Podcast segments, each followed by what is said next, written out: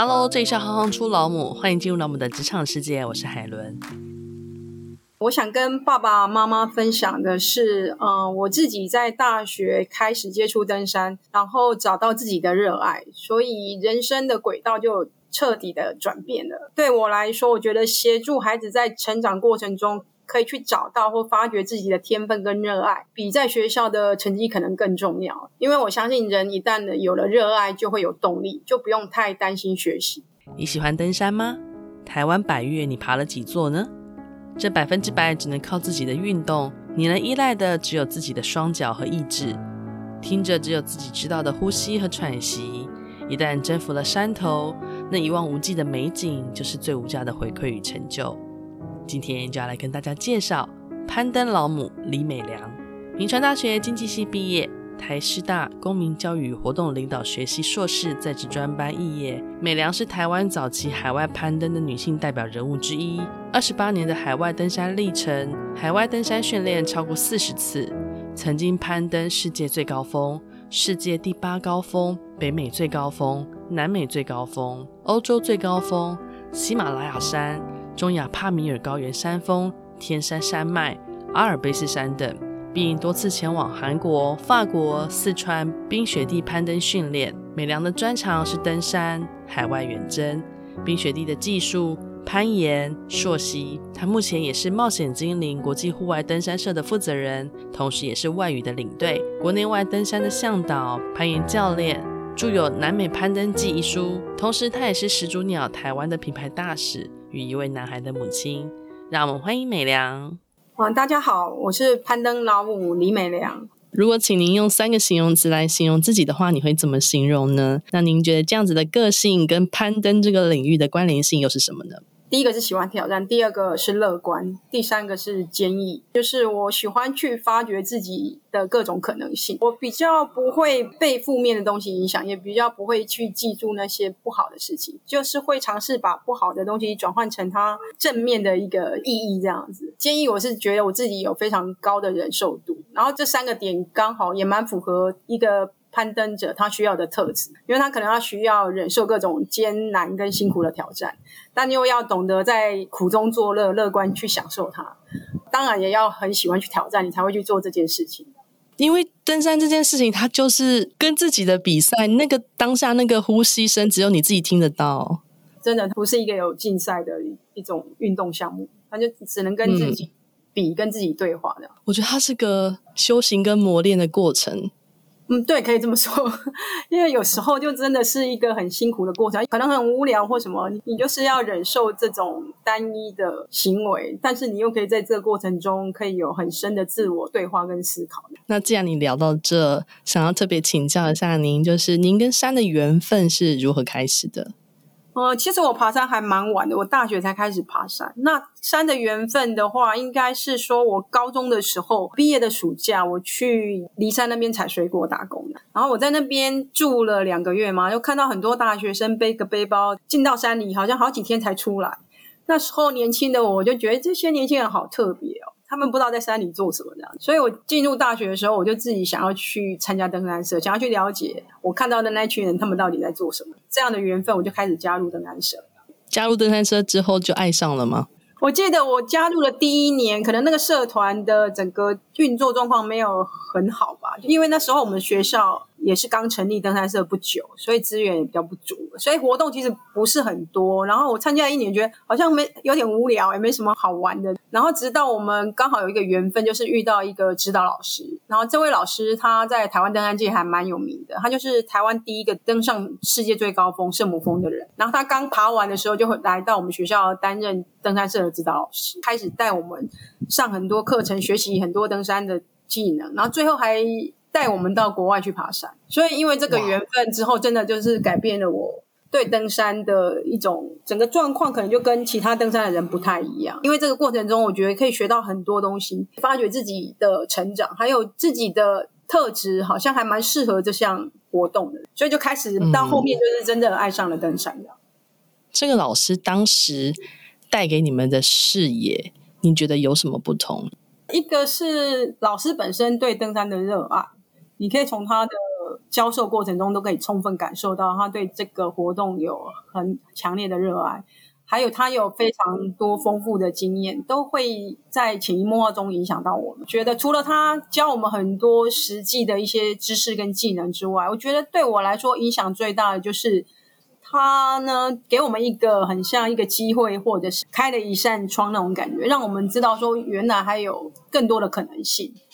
然后他带着我们出国去爬山，然后当你到国外登山，看到的又是完全不一样的一种状态。因为它让你知道有很多的可能性，然后你可以有很多可以去做的事情，可能不只是局限在台湾登山这样。讲到这一段，您后来因为爱上了登山，创造过的记录是非常非常丰富的。那攀了这么多这么多的国内外的高峰，攀登给您带来最大的成就感是什么？为什么它会促使你一次一次的想要往前走，往前去挑战？如果以攀登高峰对我来说，我觉得最大的部分应该是自我成长。整个攀登的过程，它很像人生的过程，有高潮，有低潮，有辛苦，有快乐。然后它可以在很短的过程中，让你经历过这么多强烈的情绪跟感受的。还有就是你要为了这个付出很多的努力跟学习，然后这每一次的过程都可能会让你有更多的成长。那这个部分对我来说是最大的成就，可以发觉到自己有在进步，有在成长，而且你会觉得好像还有很多可以再学习、再成长。你讲的这么轻描淡写，我每看一个经历，我都觉得这样不可能，我不可能。但是我自己回头看，没有大家想象中那么难。它就是一个循序渐进的过程。像我刚开始的时候，我也没有想那么多，说我要做什么，只是当下我想要去做一个尝试，然后诶，完成之后，你就更有自信，更有能量去做下一个尝试。然后就是这样的过程慢慢累积。当你累积到一定的程度之后，你会觉得再去做什么，好像那个难易度会变得很简单。问我的话，我都会觉得每个人都可以啊，只要他真的有很强烈的意愿。以我自己的经历，我觉得每个人都可以，都是有机会。好，你给我们带来了很大的自信。对，那如果聊到这的话，想请教您有没有最难忘的攀登经验呢？因为说实话，在这么多这么多次攀登的过程当中，一定也有非常特别惊险，或者是说特别令人难忘的。其实真的每一次都是一个很独特的经验啊！真的要去选一个很特别的。嗯、其实我自己要去挑一个来讲，我会选择是二零一五年我去爬北美最高峰的那一次活动。那是我第三次去北美最高峰。然后这座山其实很辛苦，而且它非常重视伙伴之间的合作关系。如果关系不好，很容易在这个过程中会有争吵或会有冲突。所以其实我爬了两次，我就说这座山我再也不要去。但是后来是因为朋友不断的希望我带他们去，所以我又去了第三次。但那一次的经验让我感觉非常的好，就是因为大家是一起准备了一整年，哦，一起去做很多行前的准备跟训练这样，然后真正攀登的时候也是一起，因为这座山的特殊性是你要用绳子把彼此串起来。走在冰河上，结绳队一起行进的，大家互相配合速度啊，所以他就是很重视彼此之间的互相的合作跟包容，这样子一起又经历了这个过程。然后这座山又是靠近北极，所以它的天候会产生很容易的恶劣天气，可能就是强风啊、暴风雪，然后极端的低温这样子，所以它是一个很辛苦的环境。但是那一次。会让我觉得很难忘，是我们五个人真的是很团结一心，一起经历过很辛苦的过程，然后又可以在苦中作乐，所以我会觉得那一次的攀登可能是对我来说是印象最深刻的一次。你刚刚特别提到的团队的成员之间必须要互相配合，你指的是说，比如说是不论是体力上或是速度上，都是必须要互相能够达到一个协调状态的吗？比如说有一个人，如果他走在你前面，他走得很快，那他的绳子就会拉到你啊，因为必须要串在一起。对，这样子的话，可能走快的人他会觉得你太慢，然后走慢的人会觉得你太快，所以就很容易。嗯、如果你们没有互相的包容的话，就很容易可能会有不爽啊，嗯、互相不爽，或是对，所以其实以往台湾去爬这座山，嗯、很多队伍回来都是吵架。考验友谊最好的就是这座山吗？不是，因为在很极端的环境下，你就会看到一个人的本质，他没有办法隐藏，嗯、因为他已经超过他能够忍受的范围。很累、很恶劣的环境下，你的情绪可能就是很直接就出来，你已经没有能量可以再去压抑情绪，所以这种情况下，你就可以真正看到一个人的特质，然后彼此之间的友谊是怎么样，彼此之间有没有办法去包容彼此，互相去帮忙。比如说，有时候背东西，你可能少背一点，他就跟你计较，这也是有可能。嗯突然间觉得这座山像个魔镜一样，就是你最好的朋友不一定是最好的呃旅行的伴侣。对，旅行当然是开心快乐的游玩，但是攀登这件事情，它考验的又是更多关于自身的安全、他的能耐、他的体力的极限。所以我觉得我完全可以想象你提到的这个部分呢，考验你你那个性情的成熟度，你有没有办法忍受这些，然后可以互相去支持对方的。所以，要是真的通过之后，就一辈子的朋友了。因为我们真的是生死与共啊，全部绑在一串呐、啊。如果一个人掉下去，就全部人都可能掉下去。真的，不然我们平常现在的社会没有战时，你也不会有这种生死与共的以前古代的那种义气啊。在现代是比较难有这种机会。嗯、可是有些登山的挑战，确实就是这样的状态下。那其实台湾本身也就是很多山嘛，至少台湾有百越咯。那大家在有试着想要尝试着登山这个活动的话，有没有哪些事情是可以先做好准备？无论是自己身体啊，或是外在的一些设备啊的部分。好，首先其实台湾有非常多山，它也有一些步道、一些郊山呢、啊，还有高山，所以你不见得第一次就要去尝试那个比较难的高山，你可以先从简单的步道开始尝试起登山。没有想象中那么距离那么远，或者是那么的困难，可以先从简单的开始。那如果你要开始做一些登山的活动的话，你可能要做一些准备。简单说，可以把它分成食衣住行，就是你一开始要做一些功课。比如说食的话，你可能要先想，哦，我登山我要带什么食物，什么吃的东西，水要准备多少。然后衣的部分可能就是装备，你要有一些基本的装备的概念。你去爬一天的山、两天的山、三天的山，你要准备哪些装备呢？然后住的话，可能就是你过夜可能需要注意的部分；行的话，就是走路，走路可能就包括你的走路的技巧，还有是一些登山杖的使用啊，这些方面这样子。出发前，你可能要先做功课。第一个就是你如果要去一座山，你可能要先去了解这座山它的概况是怎么样，它的整个路线是怎么样，它的坡度啊、缓度啊、距离啊。然后它有什么风险危险？这些第一个，首先你要先去了解它，不是只跟着人家去就好。你要先去认识你要去的那座山，然后再来就是食衣住行装备这些都要准备好。然后在食的部分呢，我就会特别建议你可以带你喜欢吃的东西上去。那如果有带小孩的话，你就可以用小孩爱吃的零食去吸引他们。这种在山下很平凡的食物，在登山的时候有可能会变成非常厉害的美食。甚至有时候很渴的状况下，你就会觉得水就是非常甜美的。再来就是你可能还要准备一些药品，你可能会用到的一些药品，然后你还要学会怎么去把这些东西全部塞到你的背包里面去的。那再来就是出发前你也要自我评估，评估你的体能状况适不适合走这条路线。比如说你平常几乎都没有在运动的话，那你可能就是走短一点的路程，就不要一下子就去尝试太长的距离的。还包括你出门前，你可能要做好一些体能的训练这样。那会不会有些人高估了自己的？现在还蛮多，就是因为我们网络社群很发达嘛，所以就是大家去哪都会 po 照片，嗯、然后又写的好像很简单这样，然后照片又很吸引人、很美，嗯、所以就会变成很多人可能完全没有概念，或者完全是一个新手，然后他会觉得别人能去，他也可以去的，那就有可能会产生很多的问题，也有可能产生山难意外，嗯、严重的话。先去了解一下自己的体能状况、自己的身体状况、自己对于在山里面走的那个感觉，你要了解自己，了解自己的身体，然后你再进一步再去挑战难一点，就是不要一次就去挑战可能超过你能力范围的活动这样子。比如说我第一次就要去玉山，虽然你成功了，嗯、但是你有可能过程中很痛苦，你可能再也不想爬山了。对，所以循序渐进会比较好。就是在过程中是有余力可以去享受登山的，嗯、那这样登山活动可能会变成是你比较可以接受的一项活动。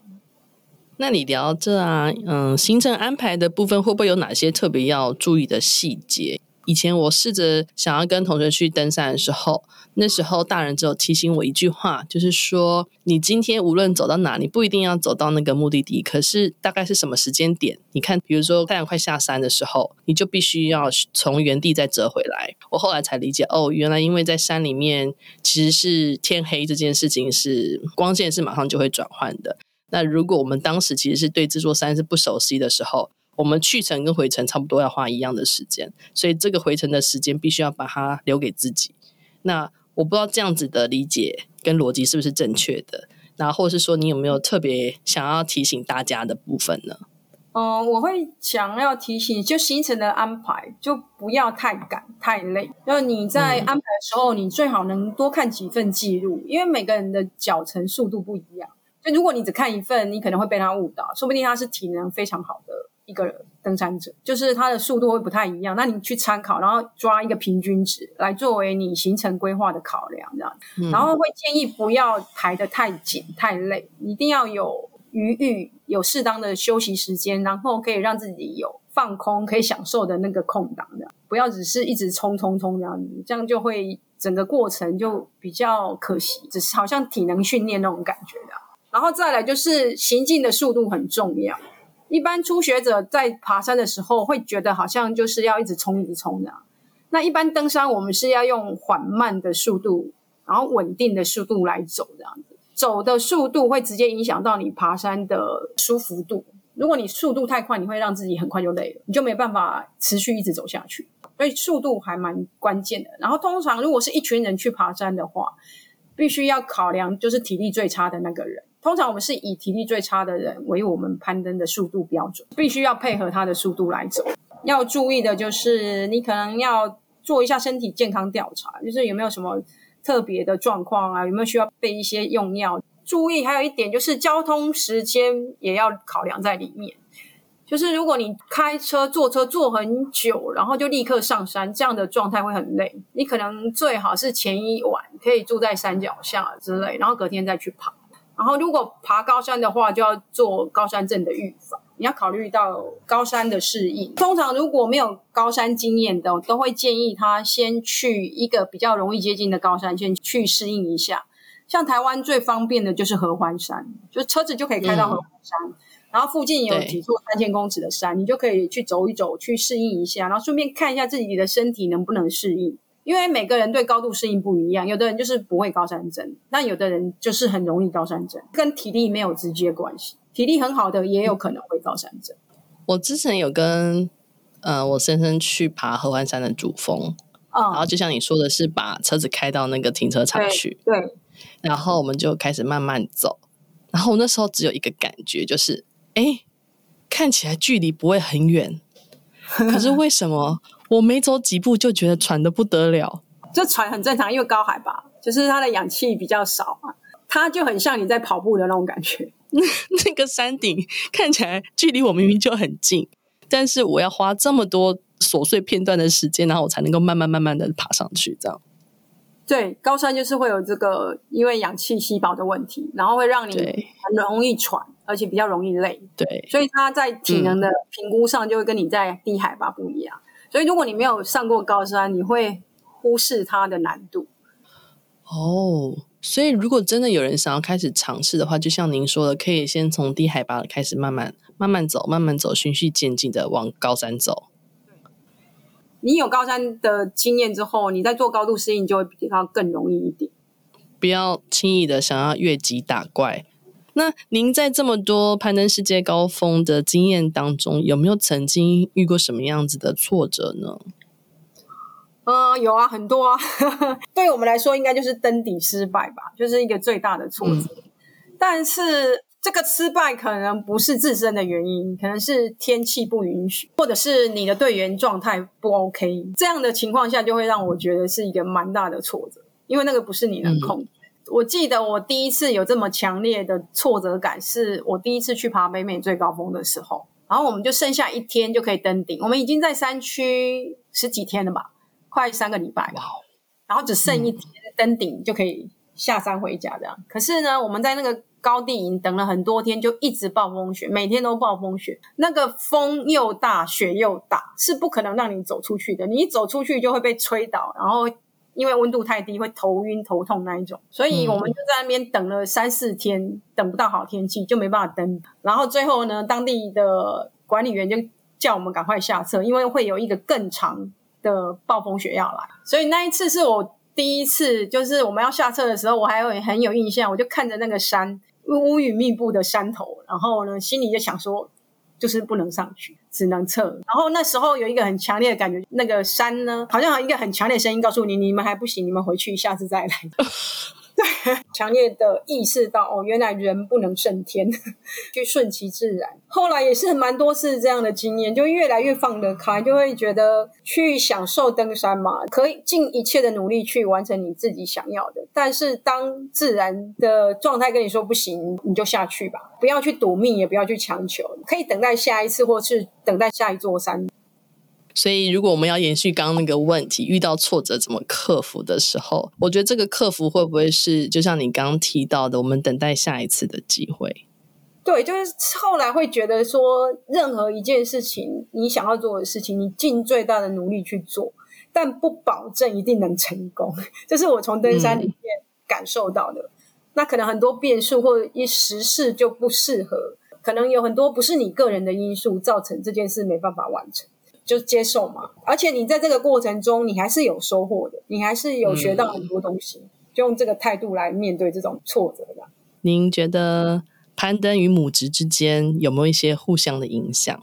有很大的影响。我先讲孩子对我攀登工作的影响。我没有小孩的时候，登山就是我生命中最重要的一件事情。就是我最热爱，然后最乐在其中的一件事情。但是当我有小孩之后，就算我人在山里面，小孩对我来说还是最重要的，重要性的。顺序已经被小孩取代，小孩变成是第一位，然后登山变成第二位。还有有小孩之后，因为我有带小孩去爬山，因为小孩的关系吧，我们登山的速度也变慢。然后他们个很小，他们会低头看东西，所以你会有更多的时间去注意在山里的其他东西，小事物、小昆虫或者是什么植物之类的。然后会更重视这个过程，然后速度会更慢这样子。然后对很多以前我爬山可能不太会在乎的东西，会有更多的好奇心。所以想要去了解的东西变得更多。那后来也是因为自己带小孩爬山的关系，也后来也开始了办了一些亲子的登山活动，然后也到学校带一些学生爬山。但是我想，如果我自己没有带小孩爬山的过程，我可能不知道怎么带其他人的小孩爬山。让我觉得是一个阶段性，然后会加入其他不同的元素在我的工作里面的。那成为母亲有让你在登山时的考量而有所差异吗？就是风险管理会更要求，然后对于自己能够承受的风险会更低。嗯，以前会很勇于去挑战危险或是困难的攀登，可是现在会觉得，如果它的风险值超过我能够掌控的部分太多，我就会不去做。儿童登山有没有一些特别需要注意的事项？你从他几岁开始你就带着他登山呢？好像五六岁的时候，我就会背着他背架，就可以背着他去爬山。那刚开始爬山的时候，我发现我如果一个人带他去爬山，他可能会觉得无聊，就是他不喜欢这样一直走、一直走这样子。所以后来我就是帮他找伙伴，我就是免费带一些家庭去爬山，每个月一次这样子，就是在我们宜兰的步道开始爬，然后就有十来个小朋友吧。后来我发现，我只要带小孩子去爬山，他们自己会玩得很开心，我完全不用去管他。他们会有自己爬山的方式，有伴可能对小孩来说会比较容易去爬山。如果他是一个人或两个，他可能不是那么喜欢。还有没有什么一些呃小孩子登山有可能会遇到的情况？爸爸妈妈可以先提早准备的。小孩子爬山，我觉得很多时候他不是体力上的问题。他可能是心理上，他就是要一直走，他就觉得他不想要，所以他可能是心理上的能力不足。所以我们在带登山的过程也是要循序渐进，你要先找一些短一点的步道，让他去尝试，不要一下子就拉太长的距离，慢慢在体能上跟心理上去习惯这种活动的形态，然后他慢慢的习惯在大自然里面，他可以有什么乐趣是他喜欢的，那他就可以。再循序渐进，再爬更长的一些山这样子。嗯、那还有就是给孩子的爬山很重要，我自己很重要的就是登顶对他们来说可能不是太重要，但是过程可能对他们来说更重要。所以呢，嗯、我会很挑那个山径，就是你要带他们去哪里，我会挑一下，就是。可能那个地方到终点，可能有个溪可以让他们玩水，或是有什么空地可以让他们跑跑跳跳，或是有什么特别的东西，比如说有神木啊，或有树啊，可以让他们爬之类的。所以我在爬亲子健行的时候，我会留很多时间可以让他们去自由探索，或者是在大自然里面玩耍。可能光叠石头就可以玩很久啊，或者在溪谷里面抓鱼就可以弄很久，然后他就会忘记前面登山的辛苦，他会很开心的在这边玩。那之后，你下次要再约他，可能就会比较容易一点这样子。嗯，所以您自己现在的工作有一部分也会协助策划，就是亲子的登山的路线吗？呃，会，但是我目前对外收费的不多，我大部分都是有点像是好朋友约他们，然后我帮他们策划，带他们去爬。嗯，我觉得这也是一个未来或许可以思考的。我有在思考要不要做这件事，因为还有很多。很多爸妈会来问说，我们有没有带这种活动？因为您自己有小朋友啊，然后你有很多带着孩子登山的经验，我觉得这真的是一个可以思考的。我带的很多家长，他们是以前完全不碰户外活动，对呀、啊，就是你根本就是不运动的家长。而且有时候你看孩子好像没什么感觉或什么，可是其实他们都有记在心里哦。而且他会突然某个时刻跟你讲说，我们上次去哪里做什么什么什么。这东西就是很慢慢慢慢的放在他心里，他什么时候会发芽，你你也不知道。但是就是提供这种机会，让他去接触不一样的东西。然后这边我还要特别提一点，就是像我们就会我自己啦，我会觉得说要教小孩懂得自我负责，所以会特别教小孩安全意识。嗯，你要知道什么是安全，什么是危险。然后从小不断的在提醒他、教育他，就不需要家长一直用眼睛看着他，然后一直在念他，这个很危险，不要去做；啊，这个很危险，不要去做。举个例子，就是会跟小孩说：“哦，山上我们在走的时候可能会遇到哪些危险，然后你要注意什么，嗯、然后你要怎么做。”那讲完之后，我们就不用一直念他，然后他会有自己的安全意识。像现在我们的小孩出去，我们基本上是不用管他的。然后他会告诉我说：“妈妈，我自己会注意我的安全，你不用担心我。”哇！然后就是你要在日常生活里，因为我自己是登山向导，我一天到晚都在做风险安全评估。其实我只要到一个环境，我就会立刻雷达就会起来，我就知道什么是有危险的，危险因素。嗯。然后这个东西其实在日常生活也是一样，告诉孩子你可能会遇到的危险是什么啊？你要注意什么？比如说不要踢石头，在危险的地方不要奔跑，然后你要怎么通过一些危险的地形？危险地形的时候不要停留，然后要很专心专注的走路，这样在每次的活动中慢慢慢慢一点一点的教育他。我们社会不是常常说妈宝小孩嘛？就是因为我一直在。保护小孩，而没有让他学会自我负责、自我、自我独立的那种能力，这样子，或者是出门前他要自己打包他的东西，他几次之后他就知道他要带什么东西。那如果让您选一张最喜欢或印象深刻的照片，我直接会跳出来的就是我去爬北美最高峰的时候，有一张照片是当我们到了一个营地之后，刚好他在暴风雪，风雪非常非常大。大到你是看不到任何东西的，然后你风是吹到你几乎快站不住的那个状态这样子。然后我们有一个队员就说：“哇，这好像在北极探险哦！来来来，我帮你们拍一张照片这样子。”然后我们其他人就又冷又累，然后又背很重在身上，然后就在那个暴风雪这样雾茫茫、白茫茫当中一直等他拍照。然后就是说：“好了没？好了没？”然后等一下，等一下，等一下，然后就那边搞很久，然后。等他拍完，然后这个过程中，其实我们也觉得有点苦中作乐啦，就觉得怎么那么慢呢，还没拍好这样子。嗯，但是那张照片真的我就印象很深刻，就是我们几个人背很大的背包，然后有点这样缩着窝着，因为风雪太大，然后这边站着等着队员帮我们拍那一张照片，嗯，就觉得感觉就是可以立刻想起来说，我们五个人一起又去经历了那个过程，在很辛苦的环境下，但又有点苦中作乐的感觉。谢谢美良，不客气。